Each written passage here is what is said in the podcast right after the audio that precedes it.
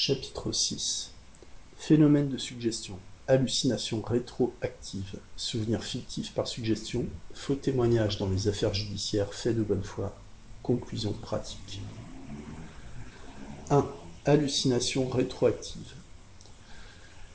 Je puis créer des hallucinations rétroactives et j'insiste un peu sur ce phénomène en raison de son importance, surtout médico-légale. J'appelle de ce nom les souvenirs illusoires de faits qui n'ont jamais existé et que je puis suggérer à beaucoup de sujets très suggestibles, très hallucinables. Voici par exemple une de mes clientes dont je connaissais la suggestibilité, à laquelle, sans l'endormir, je dis un jour Vous êtes allé hier goûter chez le pâtissier de la rue des Dominicains. Vous avez pris un gâteau. Pendant que vous causiez, un chien est venu, vous l'a enlevé, etc. La cliente écoute, étonnée, puis après un court instant de concentration, elle me dit Comment le savez-vous? J'ai passé devant la boutique. Et je lui fais raconter la scène dans tous ses détails. Les personnes qu'elle a rencontrées, la conversation qu'elle a eue, le genre de gâteau qu'elle a acheté, dont elle avait avalé la moitié, le petit fox blanc qui a sauté sur elle pour lui enlever l'autre moitié, les excuses de la maîtresse du chien qui lui a offert un autre gâteau. Elle y ajoute de son propre cru, continuant à se suggestionner elle-même, elle revoit la scène et croit que c'est arrivé. Ainsi, certains menteurs de bonne foi, quelquefois partis d'un point de départ vrai, grossissent, ajoutent, modifient au gré de leur imagination, dupes eux-mêmes de leurs mensonges.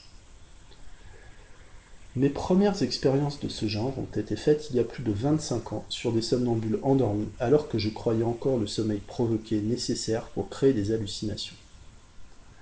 À une de mes somnambules de la clinique, femme très intelligente, je dis dans le sommeil provoqué Vous vous êtes levé cette nuit. Elle dit non. J'insiste. Vous vous êtes levé quatre fois cette nuit pour aller à la selle et la quatrième fois, vous êtes tombé sur le nez. Vous vous souviendrez de cela au réveil. À son réveil, en effet, elle me raconte cela. J'ai beau lui dire qu'elle a rêvé et qu'aucune malade ne l'a vue se lever, elle est convaincue que ce n'est pas un rêve, que c'est la réalité. Un autre jour, pendant son sommeil, je lui demande dans quelle maison elle habite et quels sont ses colocataires. Elle me dit entre autres que le premier étage est habité par une famille, parents, plusieurs petites filles et un vieux garçon restant chez eux. Alors je lui dis ce qui suit.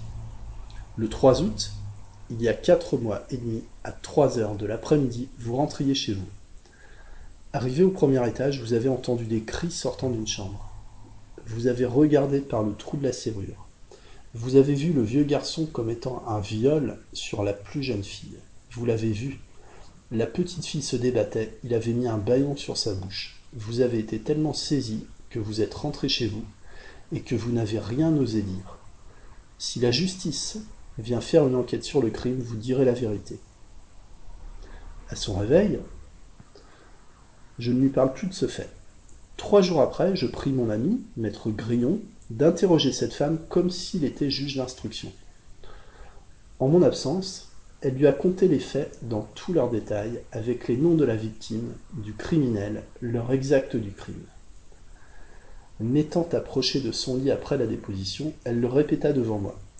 Je lui demandais si c'était bien la vérité, si elle n'avait pas rêvé, si ce n'était pas une suggestion comme celle que j'avais l'habitude de lui faire. Je l'engageais à se défier d'elle-même. Elle maintint son témoignage, prête à l'affirmer sous serment. Cela fait, je l'endormis de nouveau pour effacer cette suggestion. Je le ferai aujourd'hui sans l'endormir. Tout ce que vous avez dit au juge d'instruction n'est pas.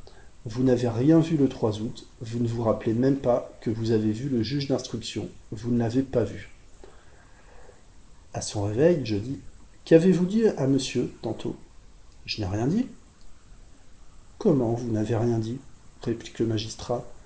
Vous m'avez parlé d'un crime qui a eu lieu le 3 août dans votre maison. Vous avez vu le nommer X, etc. La pauvre femme reste interdite je dus l'endormir de nouveau et passer l'éponge sur cette scène dramatique.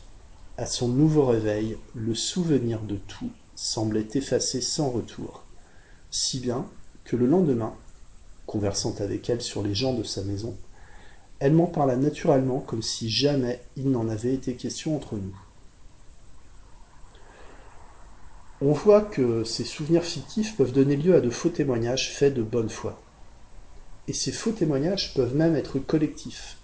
Le souvenir fictif peut se transmettre par contagion, surtout chez les enfants. À l'appui de cette assertion, voici une expérience. Un jeune homme, compositeur d'imprimerie, assez intelligent, laborieux, honnête, était dans mon service pour une Il était très suggestible et hallucinable. Un jour, en présence d'un de mes collègues, je lui dis Voyez ce monsieur. Hier, dans la rue, vous l'avez rencontré, causant avec plusieurs personnes.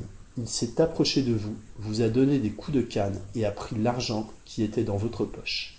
Racontez-moi comment ça s'est passé. Le jeune homme raconta immédiatement. Hier, à trois heures, je traversais la place de l'Académie. J'ai vu monsieur causant à haute voix avec plusieurs personnes. Tout à coup, je ne sais pas pourquoi, il vient à moi, me donne des coups de canne, met sa main dans ma poche et me prend mon argent. Est-ce bien vrai? lui dis-je. C'est moi qui viens de vous le suggérer. C'est parfaitement vrai, ce n'est pas une suggestion.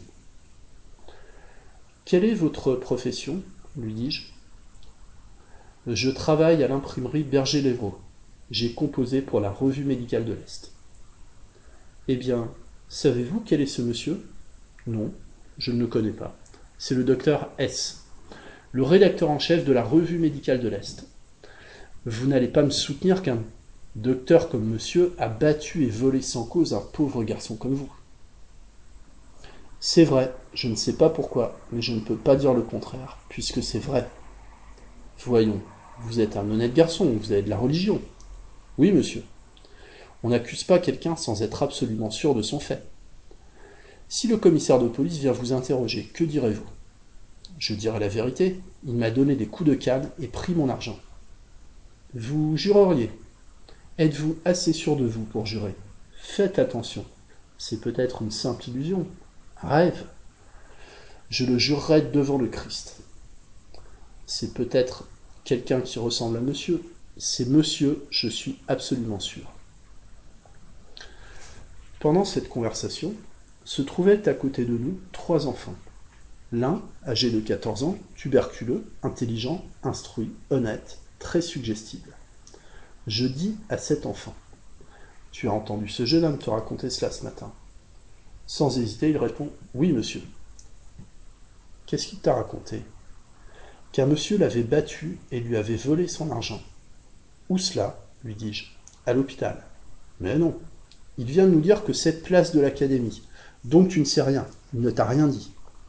L'enfant, sans se déconcerter, je ne me rappelle pas où cela s'est passé, mais il m'a raconté qu'il avait été battu et volé. Quand est-ce qu'il t'a raconté cela? Ce matin à 7h30. Allons, lui dis-je. Il ne faut pas me dire des choses qui ne sont pas. Et je fais semblant de me fâcher. Monsieur ne t'a rien dit. C'est moi qui te le fais dire. Tu es un honnête garçon, il ne faut pas inventer par complaisance. Monsieur, je vous assure, il me l'a raconté ce matin. Si le commissaire de police te le demande, que diras-tu?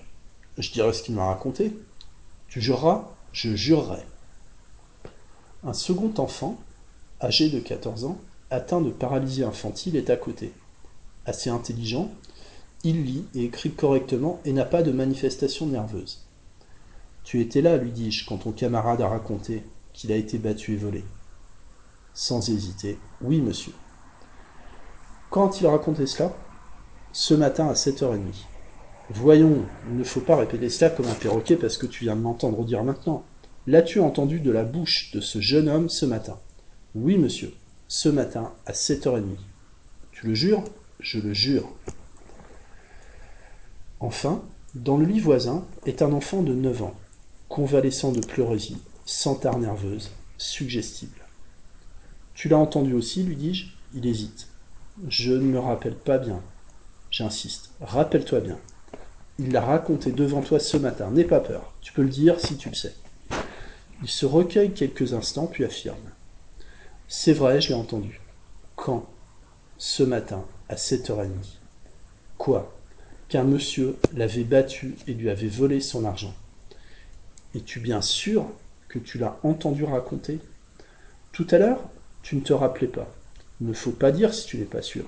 Tu l'as entendu raconter à, l'instant même devant moi, mais pas ce matin à 7h30. Si, monsieur, je suis parfaitement sûr. Le lendemain, le jeune imprimeur quitte l'hôpital. Avant son départ, je le fais venir dans mon cabinet. Et là, seul avec lui, je lui dis Voyons, mon ami, dites-moi la vérité. Vous avez accusé hier le docteur de vous avoir battu et volé. Avouez que vous avez voulu vous amuser. Vous avez cru me faire plaisir en ayant l'air de croire ce que je vous disais. Maintenant que nous sommes seuls, dites-moi qu'il n'en est rien. Il me répond. Je vous jure que c'est vrai. Je passais place de l'académie. Il s'est approché de moi avec sa canne, m'a donné des coups et pris l'argent dans ma poche. Je n'avais pas d'argent, mais dix sous de monnaie, je ne les ai plus. Pourquoi un médecin prendrait-il quelques sous à un pauvre garçon? Ce n'est pas croyable. Je ne sais pas pourquoi, mais il me les a pris. Voici une expérience du même genre sur un adulte. Il s'agit d'un simple tuberculeux, suggestible, sans phénomène nerveux. Mon regretté collègue, M. Parisot, était au service. Je dis à cet homme Vous connaissez bien monsieur Non, monsieur. Êtes-vous sorti hier dimanche? Oui, monsieur.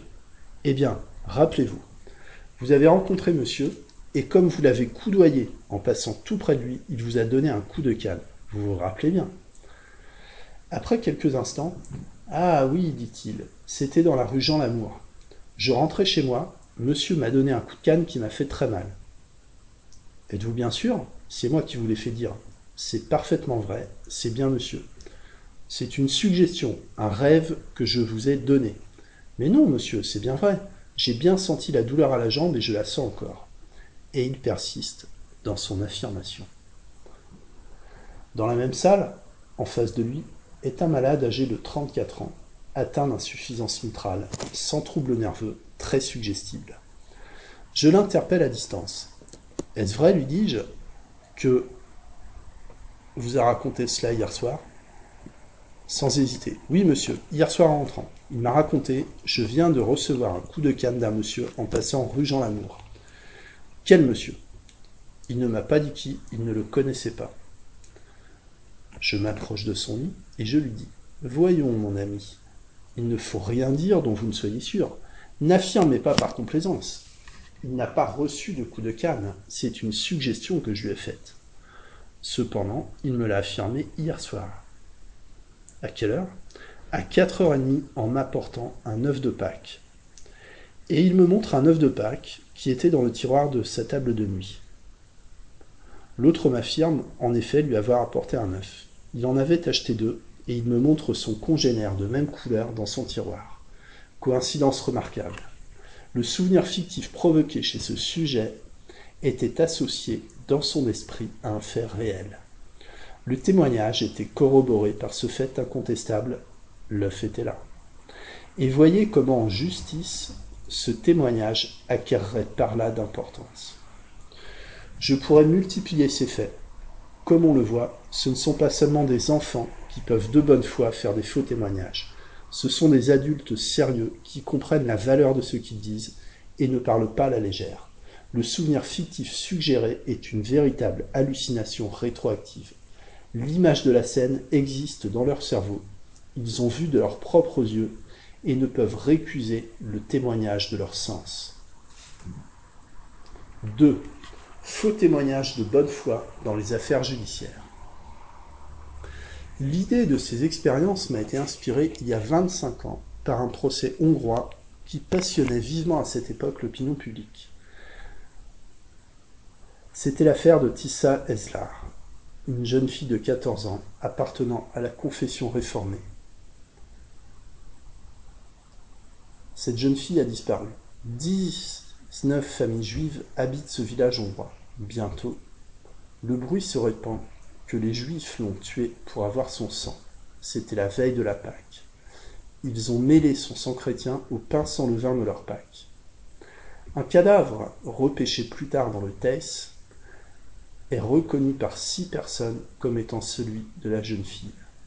Mais la mère restait incrédule, et d'autres témoins choisis par elle refusèrent de reconnaître le cadavre. Mais la passion antisémite était soulevée, l'opinion était faite. Treize malheureux juifs furent arrêtés.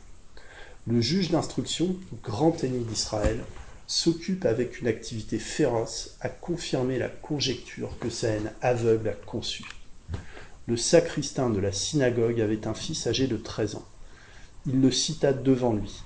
L'enfant ne savait rien du meurtre, mais le juge, voulant à toute force établir ce qu'il croit être la vérité, le confie au commissaire de sûreté, expert pour extorquer des aveux.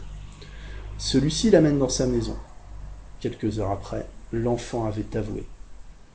Son père avait attiré la jeune fille chez lui, puis l'avait envoyée à la synagogue L'enfant avait entendu un cri, était sorti, avait collé son œil à la serrure du temple. Il avait vu Esther, étendue, à terre. Trois hommes la tenaient, le boucher la saignait à la gorge et recueillait son sang dans deux assiettes. Séquestré pendant trois mois, confié à un gardien qui ne le quitte pas, l'enfant, arrivé à l'audience, persiste dans ses aveux. La vue de son malheureux père et de ses douze coreligionnaires, que la potence menace, les supplications les plus ardentes pour l'engager à dire la vérité, les pleurs et les malédictions, rien ne l'émeut. Il répète, sans se lasser, les mêmes choses dans les mêmes termes. L'enfant d'ailleurs a été converti par les suggestionnaires, peut-être inconscients, suggestionnés eux-mêmes par leur fanatisme. La vérité d'ailleurs se fit jour et les accusés furent acquittés. Le docteur Motet, qui ne connaissait pas mes expériences, a relaté quelques faits de faux témoignages des enfants devant la justice. Je rappelle le suivant. La Seigne racontait qu'un jour, il eut à intervenir dans une affaire grave. Un négociant chemisier est appelé chez le juge d'instruction sous l'inculpation d'attentat à la pudeur sur un enfant de 10 ans. Il proteste en termes indignés, il affirme qu'il n'a pas quitté sa maison de commerce à l'heure où aurait été commis l'attentat dont on l'accuse. Voici comment avait pris naissance cette fable. L'enfant avait fait l'école buissonnière et il était rentré à la maison longtemps après l'heure habituelle. À son arrivée, sa mère, inquiète, lui demande d'où il vient. Il balbutie, elle le presse de questions elle s'imagine qu'il a pu être victime d'un attentat à la pudeur et, lancée sur cette piste, on ne sait pourquoi, elle interroge dans ce sens. Et quand le père arrive, c'est elle qui, devant l'enfant, raconte l'histoire telle qu'elle l'a créée. L'enfant la retient, la sait par cœur, et quand on lui demande s'il reconnaîtrait la maison où il a été conduit par ce monsieur, il désigne la demeure du négociant et l'histoire ainsi complétée est acceptée jusqu'au jour où il a été possible de reconstituer l'escapade et de réduire à néant une fable dont les conséquences auraient été si graves. Ce ne sont pas seulement les témoins qui sont susceptibles de faux témoignages par souvenirs fictifs créés chez eux. Les accusés eux-mêmes, influencés par l'interrogation, peuvent se croire coupables et croient que c'est arrivé. Mon regretté ami liégeois relate l'histoire suivante. Une jeune fille comparaît en novembre 1868 devant le tribunal correctionnel de Vic sous la prévention d'avoir supprimé l'enfant dont elle avait accouché. La sage-femme avait affirmé qu'elle était accouchée. L'accusé nia d'abord, mais le commissaire de police, ayant procédé à son interrogatoire, lui demanda si elle n'aurait pas placé son enfant dans le réduit à port de la maison où elle habitait. Après bien des hésitations, elle a fini par dire qu'elle y avait mis. La sage-femme, entendue par le juge d'instruction, dit bien que c'est elle qui lui avait fourni cette indication. Je lui ai demandé si elle n'avait pas déposé son enfant dans le réduit à port.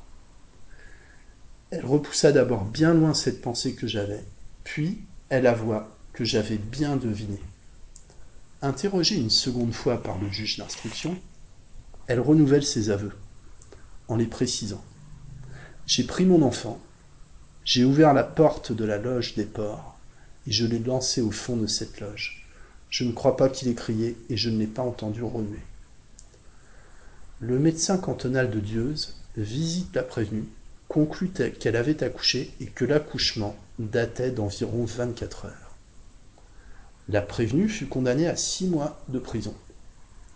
Quand elle se présenta à la prison, on reconnut qu'elle était dans un état de grossesse très avancé.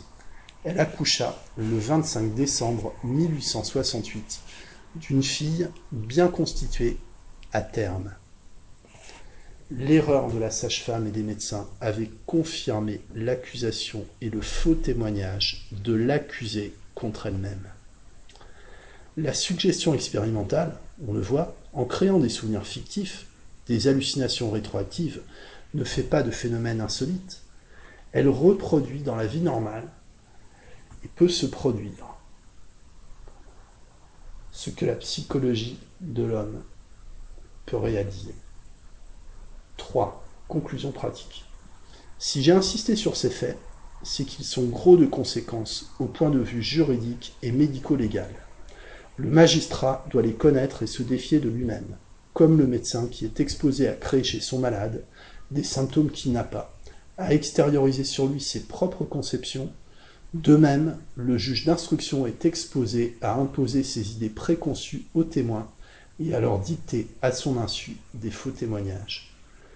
S'il est prévenu de cette cause d'erreur, s'il a assisté à des expériences dans le genre de celles que j'ai signalées, alors seulement il saura se tenir en garde.